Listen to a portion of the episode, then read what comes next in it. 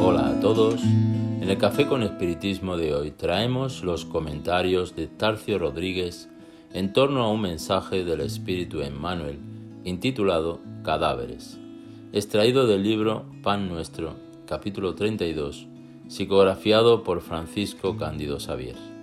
El mensaje comienza por el capítulo 24, versículo 28 de Mateo, en el que da las palabras que Jesús dijo. Pues donde quiera que esté el cadáver, allí se reunirán las águilas. Y Emmanuel comenta lo siguiente. Presentando la imagen del cadáver y de las águilas, se refería el maestro a la necesidad de los hombres penitentes que precisan recursos de combate para la extinción de las sombras en las que se sumergen. No se elimina el pantano tirándole flores. Los cuerpos podridos en el campo atraen cuervos que los devoran.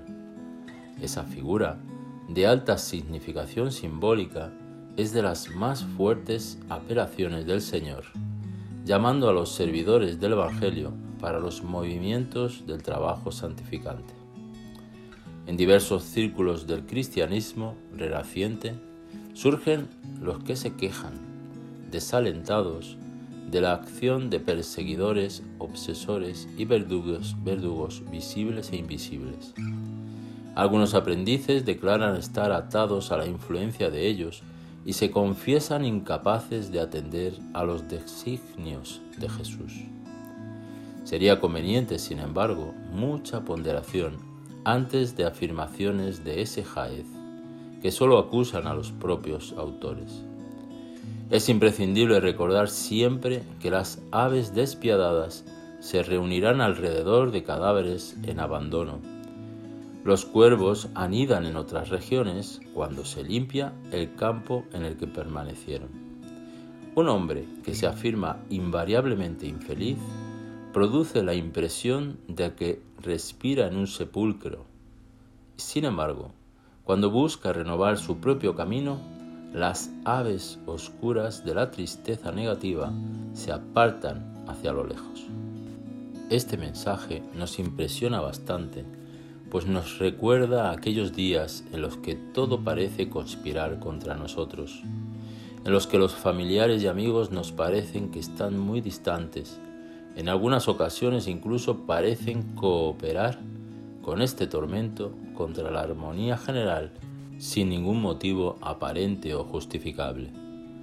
Y eso nos recuerda la necesidad real de que debemos estar vigilando, principalmente los sentimientos que cultivamos y alimentamos en nosotros y en nuestros hogares o círculos de relaciones.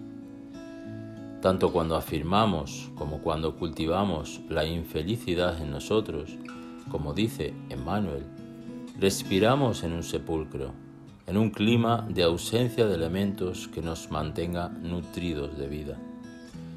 Allan Kardec también nos va a recordar el tema de la vitalidad en el comentario de la pregunta 67a de El libro de los espíritus, cuando dice, el conjunto de los órganos constituye una especie de mecanismo que recibe su impulso de la actividad íntima o principio vital que existe en ellos. El principio vital es la fuerza motriz de los cuerpos orgánicos, al mismo tiempo que el agente vital estimula los órganos, la acción de estos mantiene y desarrolla la actividad del agente vital. Poco más o menos, lo mismo que la frotación desarrolla el calor. Traemos aquí este comentario de Kardec, ya que explica de forma más material cómo se produce el desarrollo de la vida, al mismo tiempo en que es la propia impulsión la que pone en movimiento a los seres. Es por esa interacción y ejercicio que su actividad se desarrolla, o sea, cuanto más ejercitemos las diferentes facultades en la vida orgánica, más ellas se desarrollarán. Como cuando Jesús cita la parábola de los talentos, donde su empleo y aplicación es el factor decisivo para que los talentos se multiplicasen o cuando recuerda también que Él mismo vino para traernos vida y vida en abundancia. Son innumerables las indicaciones donde la vida y la muerte son comparadas por el Cristo. Por ejemplo, en el capítulo 9 del Evangelio de Mateo, versículo 24, cuando Jesús ampara a aquella niña a la que consideraba muerta diciendo, Retiraos, que la niña no está muerta, pues duerme. Recordándonos esa condición en que muchas veces no estamos muertos, sino adormecidos en nuestras facultades, y basta la llegada de la vida, simbolizada por el propio Cristo, para que haya el ejercicio y el alimento de las facultades que nos aumentan la vitalidad, expulsando todos los elementos que se nutren de la muerte. Y, como concluye Manuel, lucha contra los cadáveres de cualquier naturaleza que se abriguen en tu mundo interior.